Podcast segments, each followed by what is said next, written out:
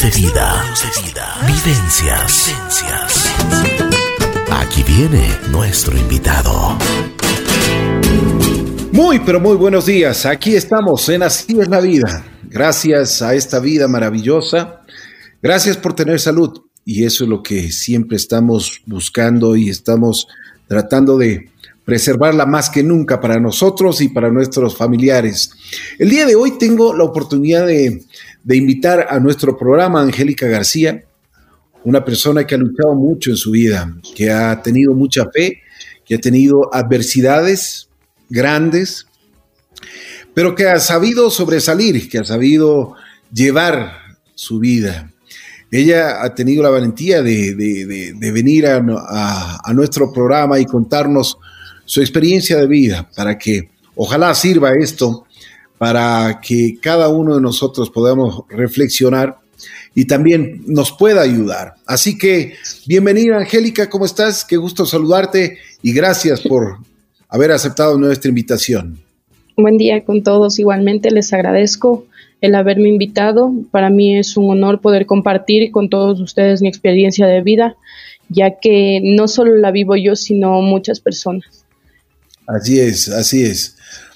Bueno, Angélica, primero eh, cuéntame, ¿hace cuántos años naciste? ¿Dónde naciste? Eh, nací en 1998, el 4 de abril.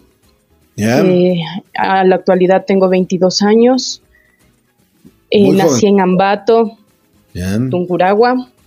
Hermosa. desde, Así es, desde que tengo uso de razón vivo aquí en Quito, no, no conozco Ambato, para mí sería, o sea, quisiera conocerlo en algún momento, donde ah, nací. ¿No la oportunidad de ir a Ambato todavía?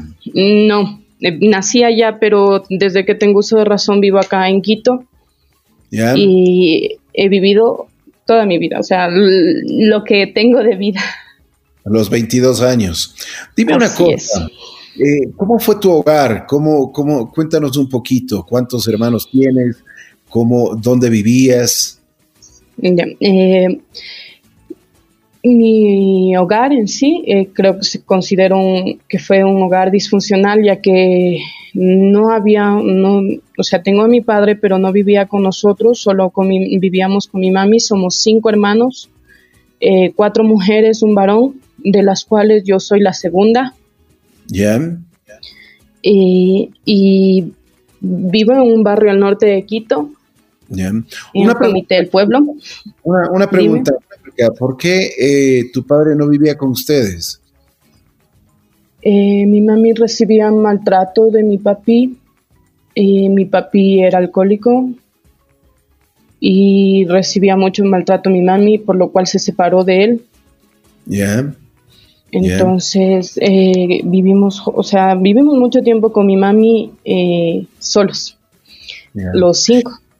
Y que eh, tenía mucho sufrimiento, me imagino, por, por tu padre. Yo creo que en parte a nosotros y mi mami también por lo que pasó física, psicológicamente, por el maltrato, o sea, psicológico y físico de parte de mi papi eh, y también nosotros el sufrimiento de no tener a nuestro padre al lado y también era muy difícil por, por lo económico, éramos cinco, eh, cinco bocas y mi mami sola, entonces era difícil también para mi mami, también para nosotros eh, el sobrellevar lo económico. La única, la única forma, el único ingreso que ustedes tenían era el trabajo de tu mami. Así es, mi mami trabajaba de domingo a domingo, pasaba muy, tiempo con muy poco tiempo con nosotros. Eh, la mayoría del tiempo a veces nos quedábamos en casa solos y con, o sea, mi hermana mayor se quedaba a cargo de nosotros, era la que nos calentaba la comida y nos quedábamos en la casa, o sea, mi mami nos dejaba ahí en la casa para que no saliéramos. Mientras ella se iba a trabajar, trabajaba limpiando casas o a veces lavando ropa en casas, de lo que se diera, de lo que se diera para podernos llevar el pan a la mesa. Así es, así es. Muy sacrificada la vida de tu madre. Así es, sí. Cuéntame una cosa, ¿y, tu hermana mayor qué edad tenía? a mi hermana mayor, solo dos años mayor que yo. Eh, todos los cinco somos con diferencia de dos años. Bien. El último varoncito tiene, o sea, una diferencia de tres, cuatro años más que nosotros, o sea, con mi, con mi hermana la cuarta. O sea que tu hermana mayor no era, no era tan mayor, ¿no? O sea, Así es, no era tan mayor. O sea que ahora tiene 24 años y, y en ese tiempo bueno, eran muy chiquitos todos. Así es, en el tiempo que mi, mi mami se separó de mi papi, ella tenía unos 5 o 6 años, entonces no era mucha la diferencia de edad y yo tampoco era muy grande ni que se dijera. Eh, más bien las dos estábamos a responsables de nuestros hermanos conforme fueron dándose eh, después nuestra hermana tercera, la cuarta y el quinto después. Claro. Oye, ¿y cómo fue tu vida? ¿Cómo fue tu vida de, en, la niñez? ¿Cómo pasabas? ¿Cómo, cómo se cuidaban entre ustedes? Eh, de la niñez no, eh, no tengo muchas cosas positivas entre mi niñez y mi adolescencia, pero eh, yo recuerdo, o sea, no llevarme muy bien con mi hermana mayor. Bien. cuando iba mi hermana mayor fue a otra escuela, y a mí me pusieron igual en otra escuela, fuimos separadas en diferente escuela, diferente... Eh, por ejemplo, yo, yo sentía que mi hermana mayor tenía, o sea, que mi mami tenía una preferencia por mi hermana mayor desde muy pequeña. ¿Por qué? Porque, eh, por ejemplo, ella en la, tenía una escuela, o sea, aquí mismo en el norte, pero ella era más lejana, tenía transporte, eh, a ella le daban para la colación o tenía, le mandaban colación, eh, le iban a ver o le traía el transporte. Yo recuerdo muchas veces haberme quedado esperando en el jardín ahí con la conserje. Era muy tarde, a veces eran tres de la tarde, salíamos a mediodía y nadie me iba a recoger. O a veces lo hacía mi hermana después de que ella regresaba de la escuela. ¿Y tú sentías que, que, pues, que no eras la preferida? Eh, no, no que yo era la preferida, sino que eh, no solo esto, no, no había una igualdad o, algo, una equidad, pero tal vez no, no era por preferencia, no sé, tal vez eh, mi hermana era más allegada a mi mami, por lo que tal vez, yo creo pasaron las dos el sufrimiento de lo que pasó con mi papi, y entre las dos lo recordaban más. O se les hacía más cercano. Bueno, seguiste creciendo y cómo, cómo, explícanos, ¿cómo fue tu vida? De igual manera, eh, mi hermana, como le digo, el jardín y la escuela, fuimos en diferente escuela, en diferente jardín. Eh, nos quedábamos solos en casa, comíamos y yo no me llevaba bien con mi hermana mayor, ella llegaba de la escuela, peleábamos, eh, hacíamos nuestras tareas de la casa, cada una por su lado, nos llevábamos muy mal nos empezamos a llevar bien a partir de lo que finalizó la escuela. Ella empezó el colegio. Mami casi nunca estaba en casa. Entonces éramos más las dos. Y, Yo empecé. Dime una cosa, ¿y cómo era la relación que tú tenías con tus otros hermanitos? Porque son tres hermanos más, ¿no? Ajá. Eh, yo creo que también no me llevaba bien con mi hermana porque ella era la que casi como que nos mandaba, nos decía, arreglen esto, hagan esto, el otro, el otro. Entonces a veces nos castigaba también a nosotros y a, mis otros hermanos. Ya, Y un día nos quiso castigar con la correa y yo estaba muy molesta porque ella solo nos decía, hagan, hagan, hagan. y, y yo le dije, y ella no hacía. Entonces yo le quité la correa de la mano, le dije, no nos vas a volver a pegar, no, ahí me, ahí fue como que me enfrenté a mi hermana porque como le comento, mamá no estaba. ¿Y qué pasó? Entonces eh, nos peleamos, forcejeamos, eh, yo empujé a mi hermana, cayó contra una bandeja, contra una tarrina grande y se desmayó. Entonces ahí, desde ahí, o sea, desde ahí mi, o sea, cambió mi, experiencia con mi hermana, cambió mi forma de llevarme con mi hermana, me, me, dolió mucho el rato que, o sea, yo no sabía qué hacer.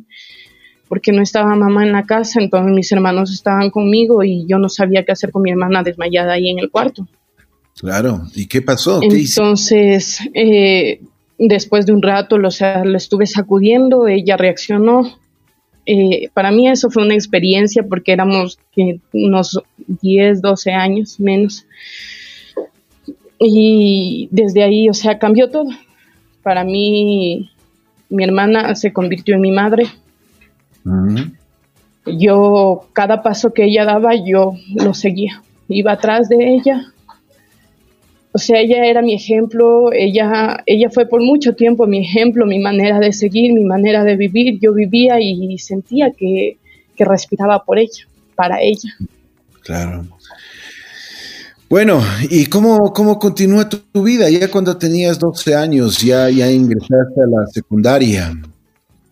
¿Cómo fue tu vida? Sí, al principio ingresé unas semanas durante la noche en un colegio nocturno, después me lo cambiaron a la tarde junto con mi hermana. Mi hermana estaba en décimo, yo estaba en octavo, nos empezamos a llevar mejor. Nos encantaba salir a jugar. ¿Por qué era un colegio nocturno? ¿Por qué era colegio eh, nocturno? ¿Por qué estudiabas en la noche? No, no, o sea, primer, eh, apliqué antes se madrugaba, madrugaban en las calles y todo para entrar a los colegios, pero eh, a mí al principio me salió en la noche, después de ahí me hicieron, me realizaron el cambio en la tarde. Entonces duré una semana en la noche y luego me lo realizaron el cambio a la tarde.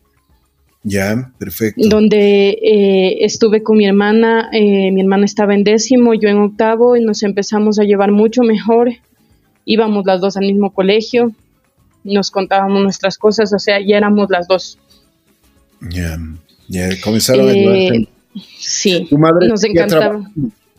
Sí, mi mami toda la vida pasó trabajando y, le entiendo porque, o sea, era para darnos de comer a nosotros era por nosotros. Eh, con mi hermana nos encantaba. ¿Tu papi nunca, nunca les apoyó económicamente? Eh, yo recuerdo que mi papi de vez en cuando llegaba a la casa, llegaba con compras, pero cada vez que llegaba a la casa eh, eran peleas con mi mami. muchas veces, o sea, eran insultos, discusiones, peleas, nos teníamos muchas veces que meter y mi papi nuevamente se iba y, o sea, ni bien llegaba, por las mismas se iba porque empezaban a discutir con mi mami y a pelear. Ya. Y una pregunta, ¿y, y, tu papi sí se preocupaba de ustedes? ¿Sí les iba a ver a ustedes? Aparte de... Sí, mi papi, aparte de mi mami, o sea, trataba de pasar tiempo con nosotros o a veces nos iba a ver cuando no estaba mi mami y conversaba con nosotros pero mi mami yo creo muchas veces cuando estaba o sea, compartía con nosotros, mi mami la, yo considero que tal vez lo que pasó con mi papi lo sacaba con nosotros, mm, eran muchas veces las que nos castigaba, los castigos de mi mami eran muy, yo creo que extremistas, porque eh, nos, o sea, ya más que castigo, yo creo considero maltrato, en este tiempo. o tal vez, o sea, nos corregía como tal vez ella, a ella la corrigieron, a ella la castigaron. Muchas veces nos habló, nos habló de su vida, que no conoció a padre, no conoció madre, entonces yo creo que se sentía un poco frustrada por la situación en la que pasaba, ya que también tenía que trabajar de domingo a domingo con nosotros solos, o sea, no podía compartir a la vez con nosotros en ningún momento entonces nos castigaba consecuentemente la mayoría que pasa, la mayoría del tiempo que pasaba con nosotros eran castigos. Eso es lo que te iba a preguntar. ¿Recibían mucho eh, maltrato físico? Sí. Eh, por ejemplo, em, sobre todo al principio fue mi hermana mayor. Mi hermana mayor, yo recuerdo que mi mami le, la, la levantaba en la mañana y le bañaba en agua fría y a veces la ortigaba eh, Yo recuerdo después mucho, o sea, entre, cuando estábamos en la escuela, que mi mami nos daba con la correa o a veces en la cocina nos lanzaba lo que encontraba. nos daba con las esas cucharas para mecer las sopas esas metálicas, no las de plástico, sino las metálicas, a veces en la espalda, en la cabeza. Em, nos castigaba con cabresto, a veces con tubos, con cables de la plancha, con lo que, o sea, con lo que se encontraba. Yo muchas veces sentí que mi mami estaba frustrada. Angélica, y, algún momento así cuando estaban de abuelas con tu mami, con, no pudieron conversar, no les, no pudieron decirle o hacerle ver de que estaba actuando mal. Eh, nosotros casi, o sea, la mayoría del tiempo que pasábamos con mi mami era castigos y no, no tuvimos, o sea, en la infancia un tiempo para conversar, para decir, mami, lo estás haciendo mal, o sea, lo que mamá decía se hacía y si no nos castigaba. A veces si lo hacíamos mal también nos castigaba de igual manera, o sea, no solo era el maltrato físico, sino que también verbal, como estúpidos, tontos, no, no sirven para nada, no, cosas así. Un maltrato físico y también psicológico.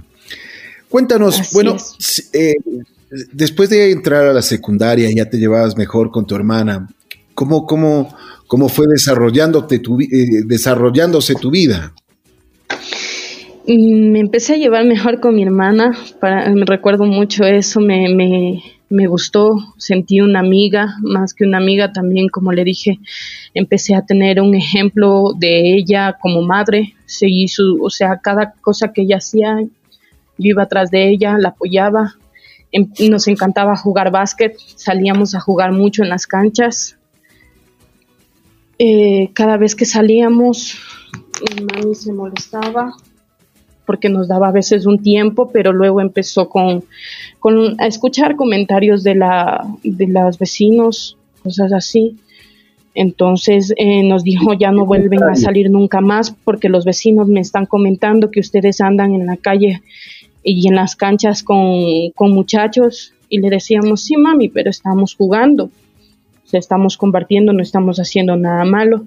Y mami decía, no, porque esos muchachos no son buenas personas. Le decíamos, sí, mami, pero nosotros solo estamos jugando. Entonces, entre las jugadas de básquet que íbamos, eso fue creo que nuestra, nuestra, para mí, para mi hermana, una de las peores cosas que nos pudo haber pasado. Que entre las jugadas de básquet conocimos a unos chicos mayores que nosotros. Sí. Conocimos a unos chicos mayores que nosotros eh, que en principio le ofrecieron a mi hermana entrar en un grupo, en una pandilla. Angélica, eh, te siento, te siento eh, emocionada, con mucha emotividad tómate tu tiempo, tranquila, estamos en, una conversación de, amigos, eh, respira y si quieres continuamos tranquilamente. Ya, listo. Eh, sabíamos que, que, o sea, se rumoraba que los chicos estaban en un grupo y en una pandilla. Ya, de eso decían en el barrio. Así es. Pero nosotros, o sea, lo vimos, no, lo vimos nada malo porque nosotros íbamos a jugar básquet. Pero mira, usted, empezó. Ustedes lo hacían inocentemente. No, Así nunca, es. nunca, nunca de parte de ustedes hubo ninguna mala intención, y, sino más bien simplemente el ir y, y de partir un momento deportivamente. Así es, jugar, divertirnos. Yo tenía 12 años, mi hermano igual no era 14 años. Íbamos a jugar tranquilamente hasta que un día eh, uno de ellos la cogió a mi hermana aparte. Yo vi que la llevó aparte conversando con ella. Luego, después de un tiempo que conversaron, vino mi hermana y me dijo a mí, te van a proponer algo, pero tú decides, o sea, yo no te voy a decir mi respuesta, solo tú decides si quieres o no quieres. Entonces, yo cuando ella me dijo eso, yo, yo sentí que ella ya dijo que sí. ¿Tenías miedo? Sí, un poco de temor por mi hermana, porque más, o sea, sentía que yo estaba, que sentía protegerla, estar con ella en donde ella estuviera y con por las situaciones que estuviera, yo sentía estar ahí con ella. Eh, me llevaron a mí también, me preguntaron lo mismo, si quería ser parte del grupo La Pandilla. Yo solo le regresé a ver a mi hermana. Y dije que sí. Entonces ahí empezó. ¿Cuáles eran las condiciones que te pusieron a ti y a tu hermana para ser parte de una pandilla? Eh, teníamos que asistir a las reuniones de, ese grupo. A las reuniones eran constantes, eran cada sábado, eh, a veces entre semana, durante la noche. Teníamos que hacer lo que ellos nos dijeran.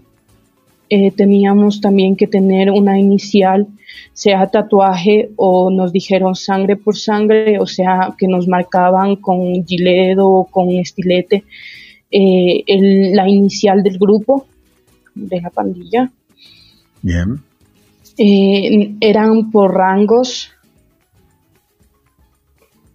desde el mayor que se podría decir que nos inició en esto, pero arriba de él también habían otras personas mayores, o sea, él nos llevaba unos cinco años a nosotros, pero había más personas que eran ya personas adultas, mayores de edad.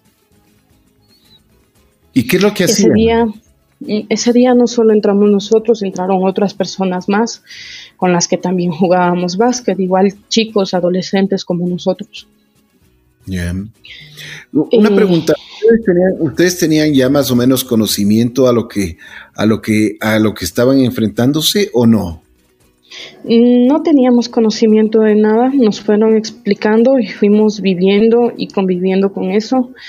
Al igual que a nosotros nos dijeron que nosotros también teníamos que meter más gente, más personas, más chicos, nos, o sea, en las reuniones cuando no, o no obedecíamos o no hacíamos lo que nos decían, nos castigaban físicamente.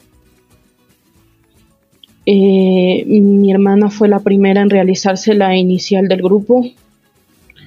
Yo dije que iba a esperar, o sea, porque nos pidieron al ingreso que nos realizáramos la inicial del grupo. Yo dije que iba a esperar a tatuaje, nos dijeron un tatuaje o sangre por sangre, que era, era lo, la marca con en el cuerpo como cicatriz, que, o sea, a mi hermana le quedó como cicatriz.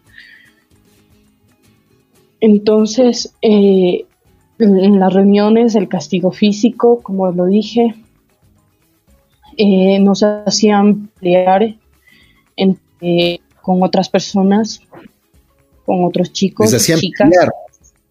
Así es. Eh, ahí conjunto con mi hermana. Y al principio eh, era alcohol, cigarrillo, tabaco, que empezamos a, ingerir. Pero una, una, veces. Una pregunta. ¿Les obligaban a eso o simplemente era ya voluntario? después lo hicimos por voluntad propia cuando nosotros, o sea, mi hermana me dijo a mí muchas veces, si tú no lo quieres hacer, no lo hagas.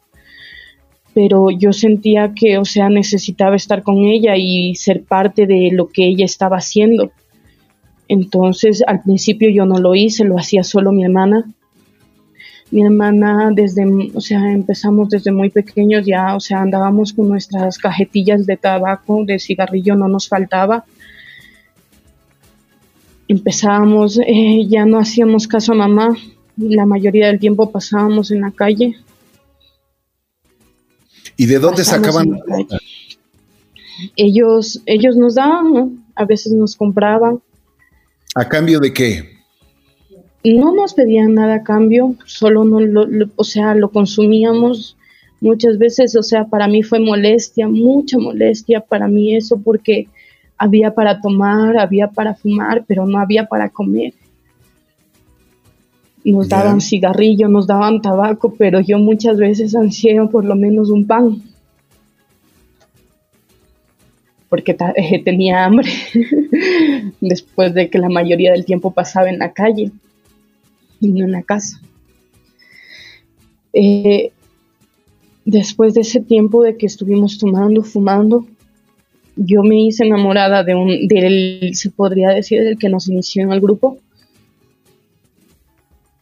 Em, después de un tiempo de enamoradas, yo me, eh, mi mami ya no, ya estaba mal con la situación que pasaba con nosotros, no obedecíamos, pero yo, no éramos, no era solo yo, también era mi hermana mayor, entonces ahí igual, de igual manera sentí preferencia yo, que mi mami sentía preferencia por mi hermana mayor, cuando por primera vez eh, nos botó de la casa. Una pregunta, eh, ¿tu, mami sabía, ¿tu mami ya sabía que estaban eh, metidas en una pandilla? Sí, después de un tiempo lo supo. Al principio no lo sabía, pero después de un tiempo ella lo supo porque nosotros eh, pasábamos mucho tiempo en la calle. Ya no llevábamos el balón de básquet a jugar.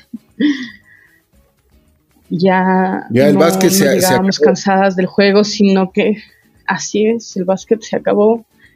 Eran, o sea, mi, mi hermana cambió mucho eran bailes, y tomaba, fumaba. Y yo, o sea, si mi hermana salía, yo me iba atrás de ella.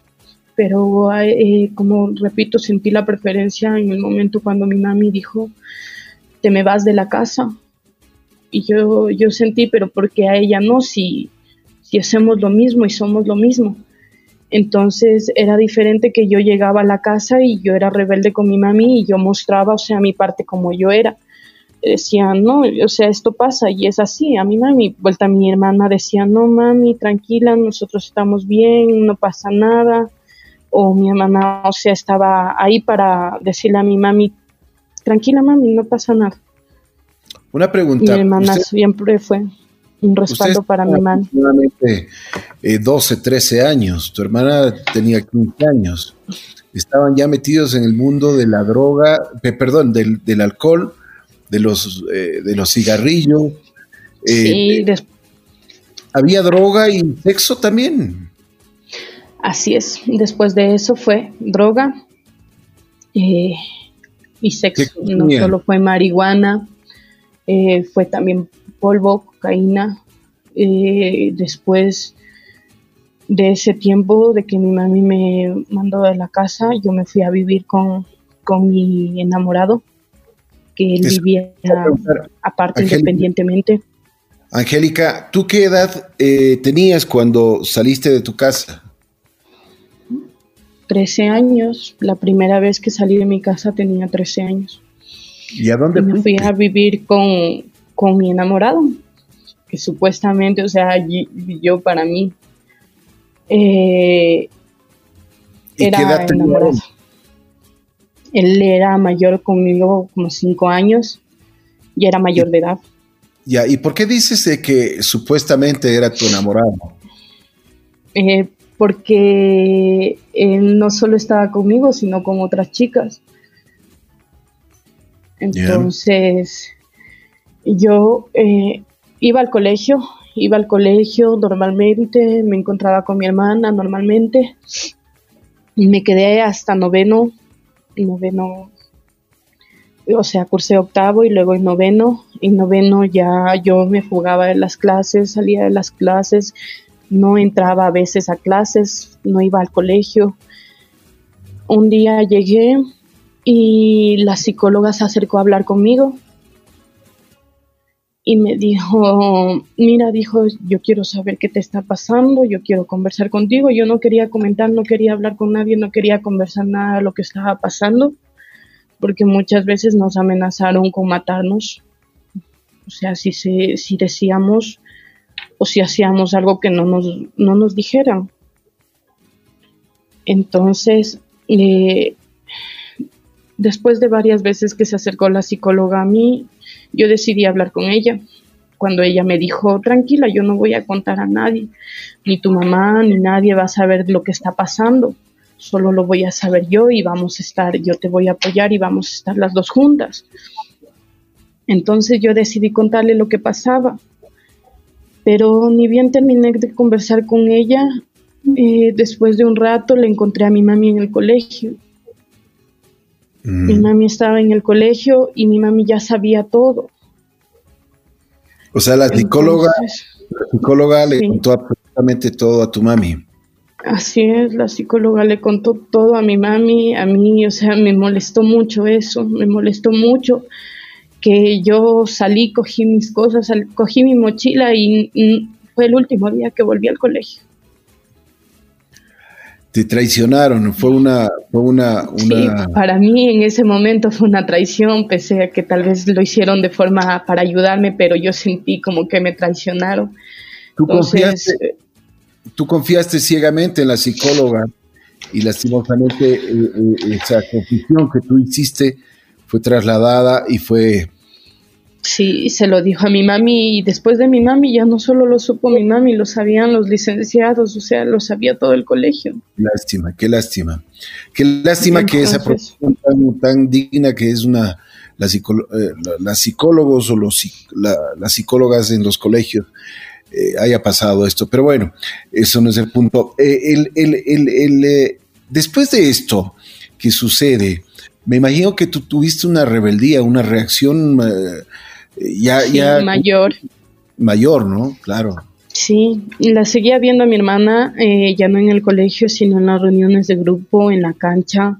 Ahí eran las reuniones al principio, luego fue en un parque, luego fueron en la casa de la persona que era mi enamorado. Eh, la seguía viendo a mi hermana. Para mí lo más importante era la conexión con mi hermana. Dejé de ver un tiempo a mi mami sentía mucho dolor de lo que pasó en el colegio, no quería saber nada del colegio, nada de los estudios, nada de mi mami. Me, me cerré y me erré totalmente en mi, en mi criterio. ¿Cómo, fui a vivir con era esa persona. enamorado, con tu novio? ¿Te llevabas bien? Eh, ¿Cómo era la eh, tu, con tu novio, con tu enamorado? ¿Te llevabas bien? ¿Convivías con él? Pero te llevabas bien, eh, tenías eh, una buena vida. Em, no me faltaba comida, no me faltaba. Porque tú dices que tenía, él tenía otras personas.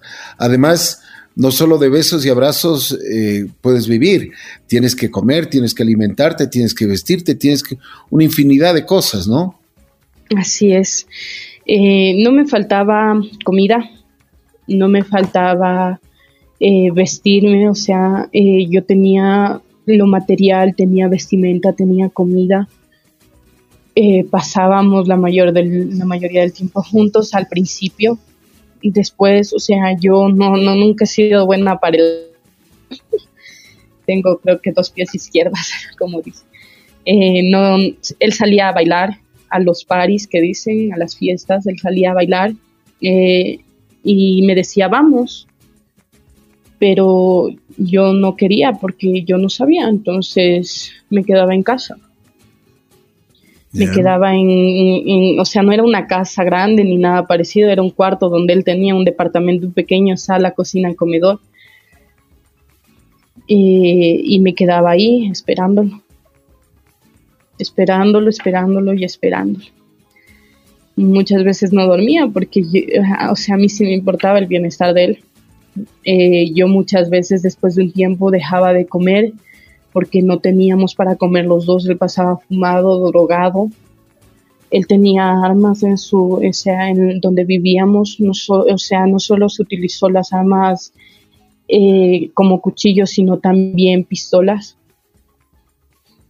Él tenía ahí en la casa y eh, él ya, o sea, regresaba así, tomado o a veces drogado.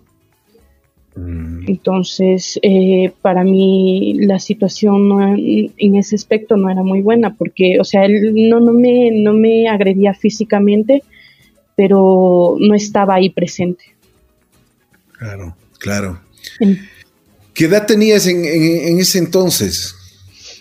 En ese entonces igual, o sea, como me fui a vivir entre los 13 años con él, no transcurrió mucho tiempo, 12, 13 años, de lo que terminé, salí del colegio noveno, estuve ahí con él. Eh, estuvimos un tiempo, la mamá de él no me quería, me detestaba, eh, consecuente de eso, la mamá de él también vendía y consumía drogas. La mamá. la mamá del chico, sí. A ella también. Me y vendía, vendía acá, en, o sea, una de las principales que vendía acá en el barrio. ¿Ya? Mm, muchas veces eh, me dijo que me alejara de su hijo, que ella no me quería cerca del hijo y que me alejara porque si no me iba a matar, que me iba, o sea, me decía, te voy a meter el cuchillo por la barriga si tú no te alejas de mi hijo, yo no te quiero cerca de mi hijo. Y no me dieron miedo sus amenazas muchas veces, en muchas ocasiones en sí trataba de no toparme con ella y muchas veces él me defendía. Mm. Entonces vivimos un tiempo juntos hasta que mi mami un día eh, fue a buscarme con la policía ya a la casa de él. Fue a buscarme con la policía y, y yo no me quise ir, no me quise ir. Me dijeron que tenía que regresar con mi mami porque yo era menor de edad. Él no estaba en ese momento en la casa, entonces yo le dije a mi mami que no quería ir. Eh, la policía, o sea, yo creo, considero que hablaron con mi mami eh, la policía, pero en ese tiempo me, quedé ahí, no me llevaron ni mi mami tampoco me obligó, me quedé ahí con, en la casa.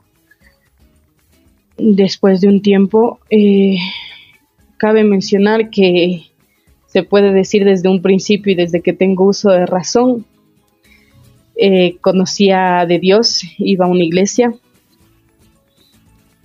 pero hasta cierta edad que, que empecé, a estar en el grupo, en la pandilla, dejé de ir a la iglesia, dejé, dejé todo lo que yo creía, lo que para mí era Dios, lo dejé a un lado y viví como quise, viví como sentí vivir en ese momento, que fue lo que me trajo, y lo que creo que me llevó a lo que ahora soy. Cuéntame una cosa, eh, tú en, la adolescencia, cuando estuviste metida en la pandilla, cuando estuviste, eh, ya, ya fuiste a vivir con tu, con tu novio, nunca, eh, bueno, ventajosamente no, tuviste hijos. sí, eso porque en ese momento eh, de protección yo no, no sabía mayor cosa de en, la protección sexual, condones o pastillas, yo no sabía mayor cosa, entonces muchas veces eh, tuvimos intimidado relaciones sexuales con la persona que se podría decir ya era mi pareja, pero eh, no tuve hijos.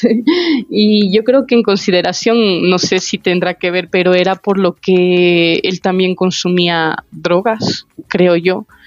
Pero porque después de, de, o sea, ahora ya mucho tiempo, él ya tiene hijos. Una pregunta. Eh, después, después, de que tú ya eh, eh, saliste de la pandilla. ¿Cuántos, a, propósito, cuántos miembros eran de la pandilla? Al principio, eh, es que no éramos solo aquí en el barrio, éramos en distintas partes de Quito. Pero ah, al principio aquí en mi barrio solo fuimos unos 30, 40 personas. Después fuimos creciendo más y teníamos rivalidades con otros grupos y otras pandillas que estaban aquí mismo en el barrio. Muchas veces teníamos que salir corriendo de las fiestas, de los bailes, de los paris, eh, porque eh, muchas veces nos amenazaban tanto con pistolas o con cuchillos. En varias ocasiones se dieron tiros, los cuales salimos corriendo las mujeres. Algunas se quedaban, yo por mi hermana salía corriendo con mi hermana agarrada a la mano y me la llevaba. Me imagino, me imagino. Para mí mi hermana, para mí mi hermana era mi vida. Eh, yo vivía, sentía, como lo digo, respiraba por ella. Mi hermana nunca me dijo estás haciendo mal o estás haciendo bien, ya que luego, después de un tiempo, ella se convirtió en una de las que me mandaba también a mí en el grupo.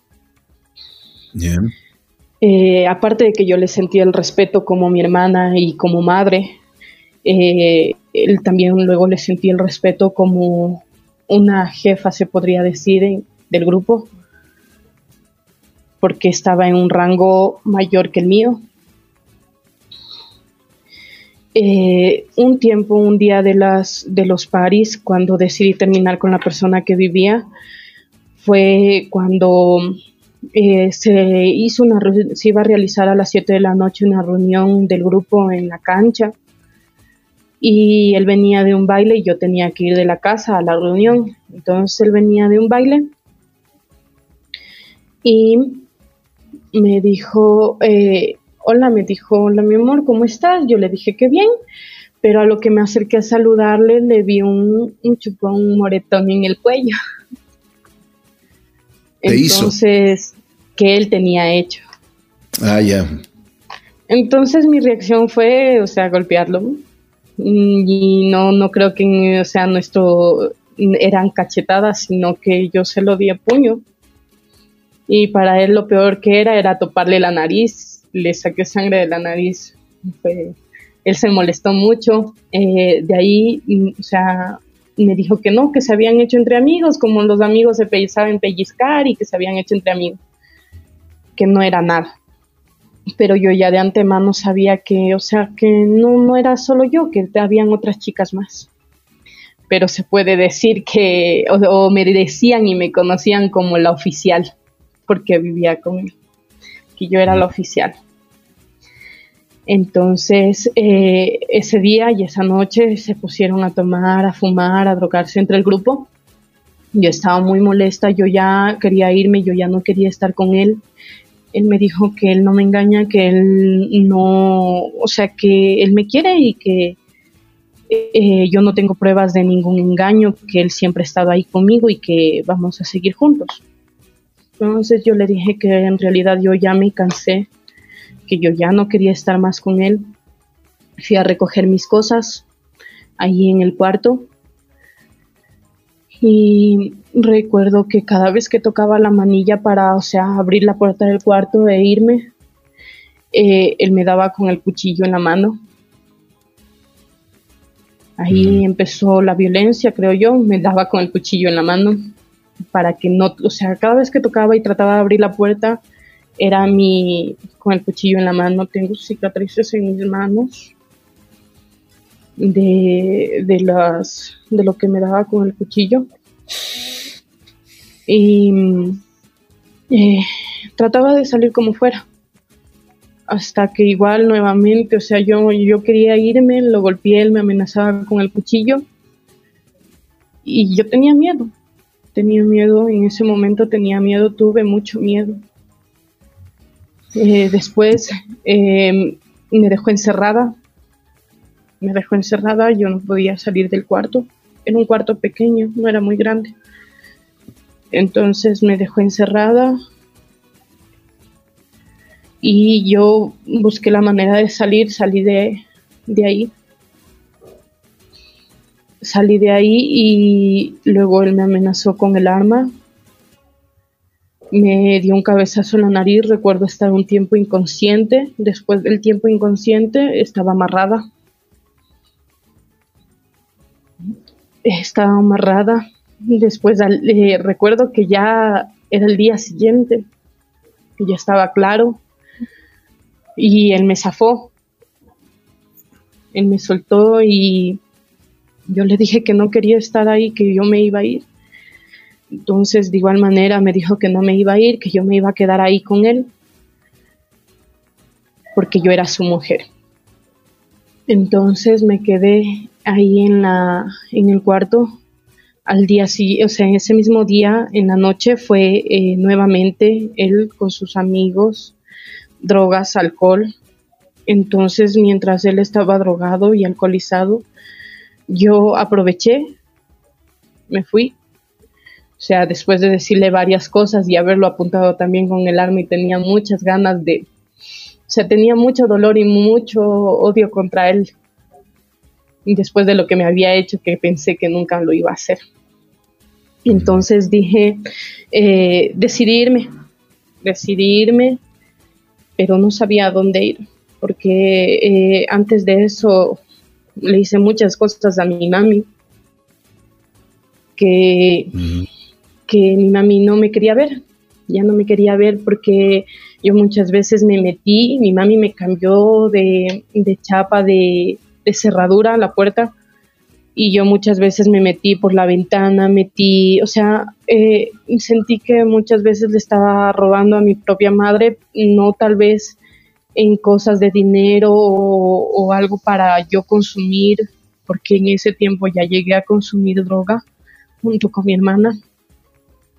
Eh, pero yo cada vez que tenía hambre me le iba a meter a la casa de mi mami y me llevaba comida. Entonces eh, comía. Mi mami me, me, puso adoquines detrás de las puertas para que yo no entrara. Igual entraba. Eh, mi mami se cambió de casa muchas veces. Yo la buscaba, o sea, más que buscar a ella, creo que era la necesidad o el hambre. Y iba a buscarle a mi hermana también. Pese a que mi hermana ya me ya estaba ahí conmigo y me encontraba. ¿Y tu hermana cómo, cómo, tu hermana nunca salió de tu casa, de la casa de tu madre? En ese tiempo no, después yo le pedí perdón a mi mami de lo que ya salí de la casa del chico y regresé a la casa. ¿Ya? Regresé a la casa, pero no dejé de asistir a las reuniones del grupo, no podíamos no, no podíamos salirnos. ¿Por qué no podías salirte? Nos dijeron que para salirnos teníamos que matar a una persona. y nosotros, o sea, no, no pensábamos hacerlo y aparte de eso, eh, mi hermana no quería salirse. Mi hermana me dijo que, que, si yo, o sea, si yo me iba bien, pero que ella no se iba a salir. A mi hermana, más que a mí, eh, yo mi hermana ya le, o sea, le gustó, o sea, yo creo que sentía que ella llevaba doble vida porque ella lo hacía una cosa en la calle y era diferente en la casa con mi mamá. no se mostró en sí tal cual era en la calle, al igual no se mostró lo mismo en la casa. ¿Y tú, Entonces, también consumía drogas? Sí. Eh, yo muchas veces, eh, cuando mi hermana iba a fiestas, me abstenía de tomar o fumar porque sentía la necesidad de cuidarla a ella, de que no le pasara nada, de que tal vez no la fueran a violar o no le fueran a hacer algo. Entonces muchas veces yo me sentaba en, rincón, un rincón y me quedaba, me quedaba sentada viendo que no le pasara nada. Ella, ella sí le gustaba bailar, a ella sí le gustaba, o sea, a ella le encantó lo que, lo que estaba pasando eh, en bailar, en fumar, en tomar. Yo creo que una parte de ella también, o sea, se sentía eh, quitarse la responsabilidad de lo que antes pasaba a lo que, o sea, lo que ya ahora era. Mm. Una pregunta, Angélica, ¿cómo, ¿cómo lograste salir de todo este mundo que realmente lo único que te traía era sufrimiento? Era un infierno esa vida que, que tenías. Sí, era un infierno. Yo dije, el rato que mi hermana salga, cuando mi hermana decida irse, cuando mi hermana decida salir, yo voy a salir con ella yo tenía muy en claro que, mientras mi hermana siguiera ahí, yo iba a seguir ahí. Yo iba a estar cuidando de mi hermana. Yo dependía mucho de mi madre, sí, la consideraba mi madre. O sea, para mí ella era mi ejemplo a seguir. Eh, o sea, si pasaba algo, yo estaba ahí primero y yo ponía la cara. Muchas veces tuvimos golpes, peleas entre grupos, entre, o sea, entre diferentes personas. Y yo dije, o sea, yo pongo la cara por mi hermana. Cada, vez que llegábamos a casa y mi mami nos quería castigar nuevamente con el cable, con soga o con lo que fuera, eh, yo ponía la cara por mi hermana. Mi mami no era una de esas personas que, que nos castigaba, o sea, como lo dije antes, diferente, o sea, mi mami nos daba a veces a puñetes, puñetazos, eh, la correa, el cabresto, el cable, lo que se encontraba. Entonces, eh, yo muchas veces me enfrenté a mi mami porque yo no dejaba que le pegara a mi hermana. Ya cuando éramos entre los 13, 14 años, yo no dejé que le pegara a mi hermana. ¿Cómo saliste de ese mundo? Mi papi después de un tiempo eh, de lo que me estuve así mal y ya me salí de, de vivir con ese chico, mi papi me envió a la costa. Estuve allá unos dos, tres meses viviendo con unos familiares, pero luego regresé. Al regresar mi hermana seguía en el grupo. Yo le llamaba todos los días a mi hermana, pero al regresar mi hermana seguía en el grupo. Y al regresar no, no regresé eh, completamente sana, o sea, no en el tiempo que estuve separada o los tres meses que estuve con mis familiares, yo no consumía drogas, ni alcohol, ni tabaco, o sea, era algo para mí que yo podía controlar, que no es que vivía ni dependía de eso, porque más que depender o vivir de eso, mi dependencia era mi hermana. Entonces, eh, yo regresé, mi hermana estaba en una reunión del grupo ese día y eh, le dije a mi hermana que para salirnos de eso y mi hermana dijo que no, que ella no quería. Y yo volví a estar en lo mismo, conocí a otra persona de la cual eh, esa persona es el padre de mi hija, ahora actualmente. Eh, esa persona era igual uno de los miembros del grupo, una, una, nueva persona, no la había visto antes, pero era uno de los miembros del grupo. Eh, estuve un tiempo con esa persona. Después de ese tiempo, yo eh, no me hacía muy dependiente al grupo, ya estaba más tiempo en casa y menos tiempo en el grupo. Mi mami me consiguió a los 13 años y medio, me dijo, te vas a trabajar, si vas a regresar acá a la casa, vas a trabajar entonces me consiguió un trabajo de medio tiempo en un restaurante junto con ella. Y yo trabajaba y también pasaba en el grupo. Entonces, eh, en la antes de eso, mi mami nos botó de la casa a las dos, esa vez sí a las dos. Y yo le dije a mi hermana, vamos a hablar con una amiga para conseguir dónde dormir. Eso fue una de las cosas que más me dolió porque mi hermana me dijo, por mí no te preocupes, porque yo ya conseguí dónde dormir, busca dónde dormir tú. No. Entonces me sentí, o sea, yo ahí me puse a llorar, me puse a llorar bastante, me arrodillé al piso, no sabía qué hacer, me dolió bastante que ella me dijera esto, delante de ella no lo hice, lo hice a solas, porque me consigo, o sea, no derramé lágrimas, creo, nunca delante de otra persona, pero cuando ella me dijo busca dónde dormir porque yo ya conseguí y cuando yo estaba viendo por las dos a mí me dolió mucho eso. Después yo conseguí dónde dormir dónde no solo dónde dormir sino dónde vivir donde una amiga sus papás me aceptaron.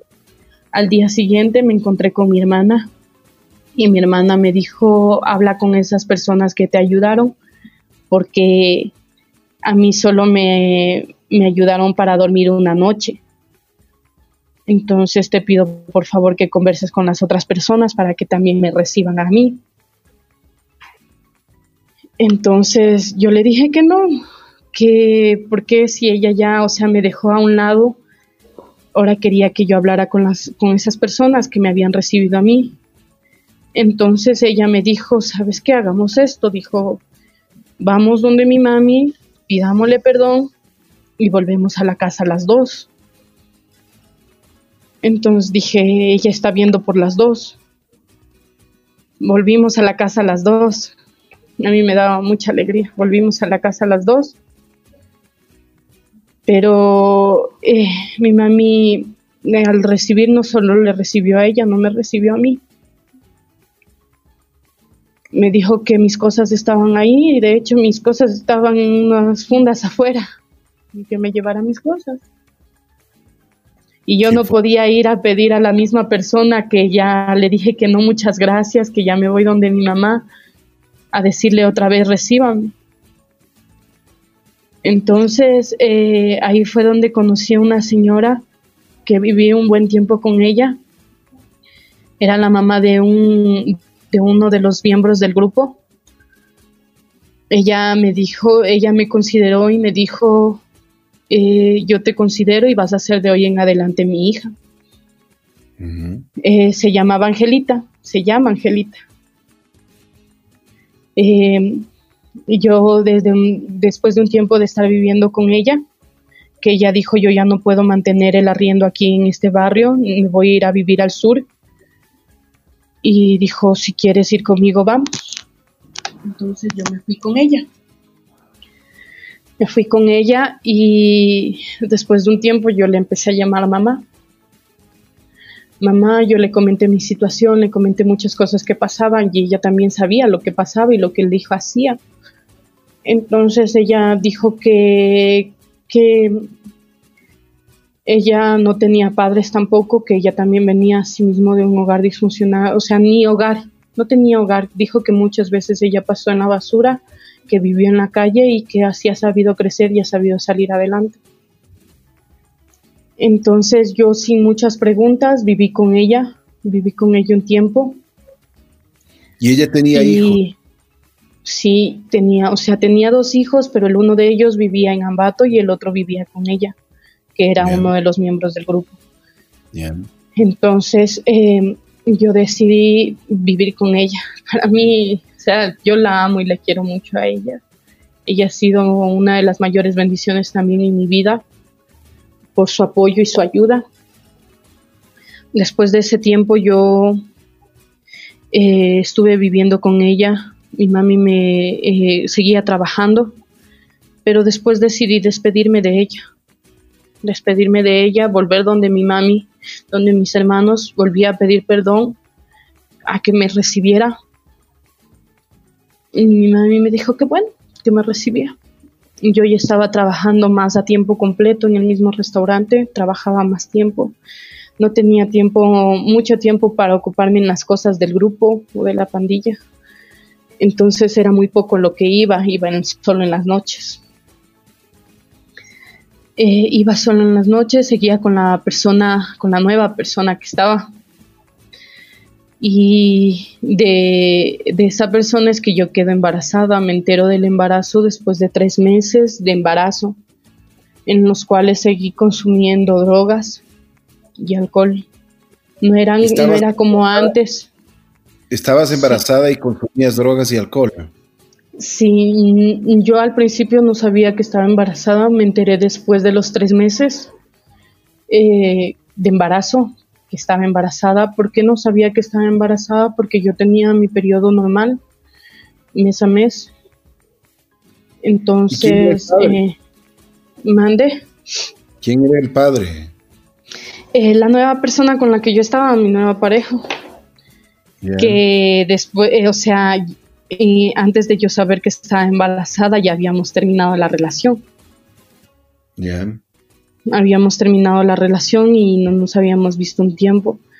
Entonces, eh, después de lo que yo ya estaba viviendo nuevamente con mi mami, mi mami me cogió y me llevó a un ginecólogo, me hizo una prueba de embarazo y me dijo, eh, o sea, mi mami me decía que estaba embarazada, yo le decía que no, porque yo estaba con el periodo normal.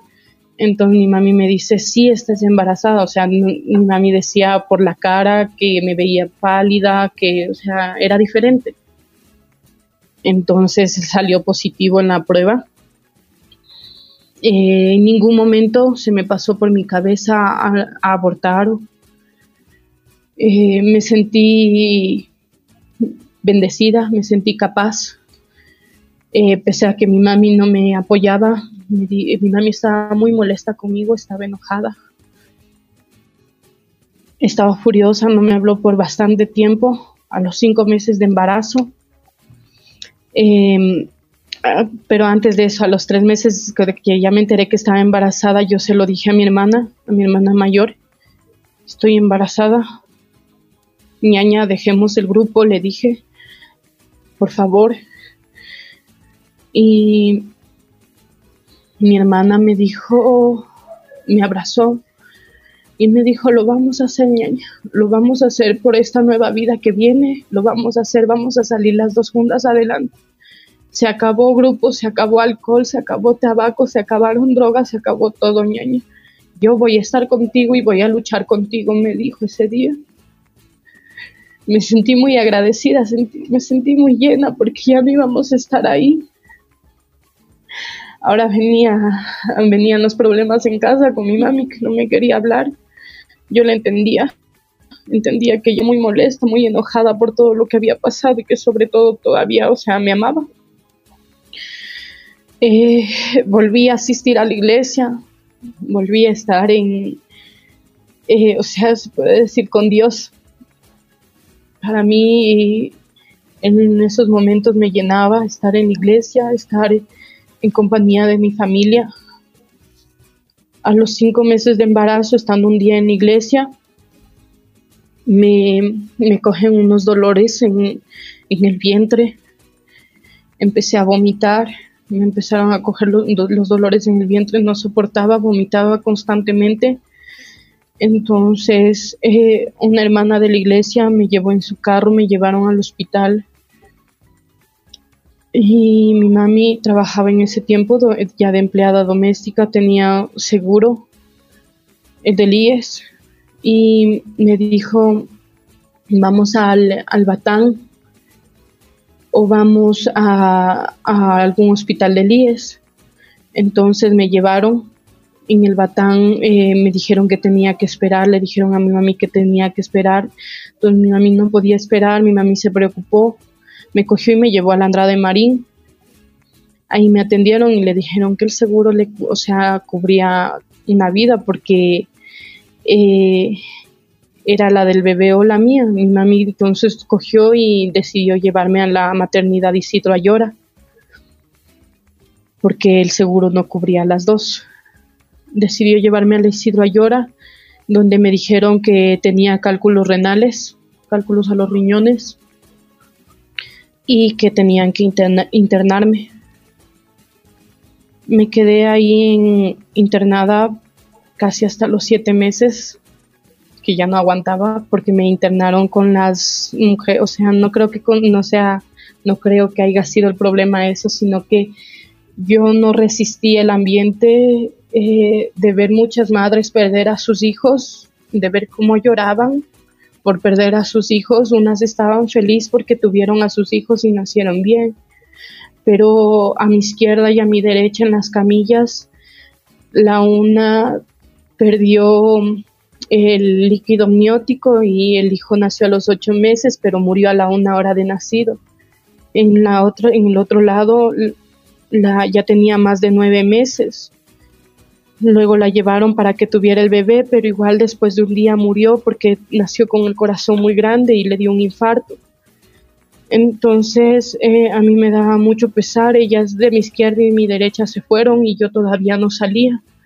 Yo tenía mucho miedo. En ese, en ese tiempo que estaba internada era diciembre, me estaba con mucha nostalgia, aparte de que no comía nada, solo pasaba vomitando por los cálculos de los riñones pasaba vomitando, me daban el medicamento, estaba con suero y me daban el medicamento, pero ya llegaba un tiempo en el que yo ya no quería tomarme el medicamento. Angélica. no quería sí. Angélica, y, eh, en, el transcurso de esto que, tú estabas ya en la maternidad, bueno, me imagino que reflexionaste sobre tu vida, sobre tus actos. Eh, aparte del dolor que tú podías sentir físico, tenías un dolor ya en tu interior. Cuando nació tu hijo, tu hija, eh, ¿qué pudiste sentir? ¿Qué, ¿Cuál fue ya tu responsabilidad como madre? Cuando nació mi hija, cuando nació mi hija, eh, al primero estaba preocupada porque no me la daban, me la dieron después de dos, tres días. Ya yo sentía esa, creo, preocupación de madre, subir en la maternidad todavía, darle de lactar irle a dar de lactar, bajar nuevamente y cuando me la dieron, la primera vez que me la dieron, eh, yo le di el pecho y la bebé se vomitó. Se vomitó, estaba vomitándose, se estaba ahogando, yo no sabía qué hacer. Yo, o sea, solo cogí, la, la volteé de una y la puse boca abajo en la cama. Y después de eso me la quitaron. Me la quitaron y me dolió mucho que me la quitaran. Estábamos en feriado, en feriado por febrero eh, y después de eso me, dijeron que le iban a hacer exámenes para ver si ya estaba bien porque tenía la bilirrubina alta. Y luego me la dieron, me dieron de alta, me dijeron que me asesoraron en, el, en la maternidad para que me pusiera un método anticonceptivo, que era el implante. Yo no quise, dije que para mí era mi hija y de aquí en hoy, de hoy en adelante, o sea, solo era mi hija y se acababa todo, que yo, o sea, tenía fuerza de voluntad y que no quería un método anticonceptivo que yo me iba a ser responsable de mis actos y de mi hija. Tenía, iba con... Mm, eh, ¿Cómo se llama tu hija? Estaba por cumplir yo 14, 15 eh, años. 15 años, mi hija nació en el 2014 en el 27 de febrero. Después de casi cuatro meses de ya nacida, yo no encontraba nombre para ponerle. Mi mami, mi mami tenía muchos nombres, mi mami estaba eh, chocha. Cuatro meses, para ponerle un nombre. Sí, yo todavía no le iba a inscribir, no le iba a inscribir, no tenía un nombre, dije, ¿Y cómo lo llamaba? me decía, eh, yo, o sea, bebé, era mi bebé, eh, después de ese tiempo yo decidí... Una niña eh, Así es. Mi mami me decía, dale de comer, dale de comer, dale de comer. y yo, o sea, lo que más era darle de comer era una gordita hermosa. Mi mami me daba muchos nombres, muchas opciones, inscribámosle, hagamos esto, hagamos el otro. Y a la, final, ¿cómo, cómo, qué nombre le pusiste? A la final eh, le puse Elied Raquel. Qué bien. Se llama Elied Raquel y eh, fue mi, o sea, es mi mayor bendición, la mayor bendición de mi vida. Eh, por supuesto, yo le dije al papá de ella que estaba embarazada. El papá de ella actualmente no es, o sea, mi esposo no es el papá de ella. Bien. Eh, él la conoció y yo lo conocí a él en el colegio porque volví a estudiar. Y volví a entrar a estudiar. Y a breves rasgos, porque el tiempo ya estamos con, justo con el tiempo. ¿Cómo es tu vida ahora? ¿Cómo, cómo estás? ¿Te casaste? Tengo entendido que, que, dejaste absolutamente todo lo que es drogas, eh, como se dice, drogas, sexo y rock and roll. Así es. Eh, volví a estudiar, eh, he podido terminar el colegio eh, con la ayuda de mi esposo, la de mi hija. Mi esposo fue un compañero de colegio, estudié durante la noche y él la conoció a mi hija, o bueno, él me conoció desde que yo estaba casi embarazada, pero él no sabía que estaba embarazada porque en sí en el embarazo no tenía barriga, no, no se me notaba la barriga ni, o sea, él me dijo, ahora me dice, yo no sabía que estabas embarazada. Entonces, después de que supo que estaba embarazada. Y a Angélica, eh, y te pido en, honor al tiempo, eh, cuéntanos cómo es tu vida hoy. Eh, listo, me casé, estoy estudiando la universidad, estoy trabajando. Mi hija actualmente tiene seis años, eh, llevo, me casé a los 18, llevo cuatro años de casada, voy a cumplir cuatro años de casada. Eh, me encanta pasar tiempo con mi familia, paso muy bien con mi mami, mi hermana igual se restauró, mi hermana se casó, tiene una nena también que es menor que mi hija. Y para mí, o sea, volví a lo que yo creo que era mi vida, o sea, lo que debía ser mi vida. Eh, vivo feliz, me gusta mi vida, me gusta mi hogar, me gusta mi hija, amo a mi esposo, eh, amo a mi hija, mi trabajo, trabajo como auxiliar de parvularia. Estoy, como lo dije, estudiando en la universidad, lo estudio en línea por el tiempo del trabajo. Paso tiempo con mi hija y paso tiempo con mi esposo. son mi mayor bendición y lo mejor que me ha podido pasar en mi vida después de todo lo que pasé y, y a lo que pude salir. ¿Te arrepientes de algo? Eh, yo considero que todo lo que vivía en el pasado eh, fue, fue lo, lo, que me ha hecho y lo que me trajo a lo que soy ahora. Al haber pedido y clamado, mi nena es una nena sana, pese a lo que seguía haciendo en el embarazo. Eh, he pedido perdón a mi mami porque sé que le causé mucho daño, le causé mucho dolor pero le agradezco sobre todo a Dios el haberme dado la oportunidad de volver, de volver a ser una persona de bien, eh, de volver al camino, de tener una vida, de tener una familia. Le agradezco infinitamente a Dios el haberme permitido ser lo que soy ahora. Qué bueno. Angélica, te quiero agradecer muchísimo. Gracias por haber tenido la valentía de contarnos toda tu historia, pues es una historia impactante, es una historia que realmente yo creo que a cada una de las personas que hemos tenido la oportunidad de escuchar hoy, pues nos da la oportunidad también de, reflexionar sobre la vida, eh, sobre la vida incluso que estamos llevando o que hemos llevado. Me alegro muchísimo que hoy estés bien, que ahora tengas una familia, que cuides de tu hija, y que realmente eh, tengas una paz espiritual, que eso es importante en la vida, porque también te has acercado mucho a Dios. Me alegro de corazón y gracias por este testimonio de vida. Aunque es duro, apenas tienes 22 años, pero has vivido con intensidad y has vivido muchas cosas que realmente en las cuales uno no puede abrir esas puertas, no debe abrir esas puertas, las puertas de las pandillas, las puertas del alcohol, el sexo, desenfrenado y muchísimas cosas más. Pero bueno, las drogas. gracias, Angélica, por tu testimonio. Y espero que sigas así en tu vida, que sigas en, en un buen rumbo y que seas un ejemplo para tu hija también. Así es, eso es lo que más anhelo, ser un mayor ejemplo para mi hija y les agradezco mucho a todos ustedes, a las personas también que me escuchan, el haber escuchado mi testimonio, eh, pidiendo y esperando que sea de reflexión para cada uno de ustedes, que antes de tomar una decisión la piensen dos veces, que no lo hagan por amor o por afán a otra persona, sino por amor propio primero. Ámense ustedes mismos antes de poder o decir amar a otras personas y les agradezco de todo corazón el haberme permitido compartir todo esto, lo que es mi vida y lo que fue y lo que será con ustedes. muchas gracias. Muchísimas gracias, gracias por tu testimonio.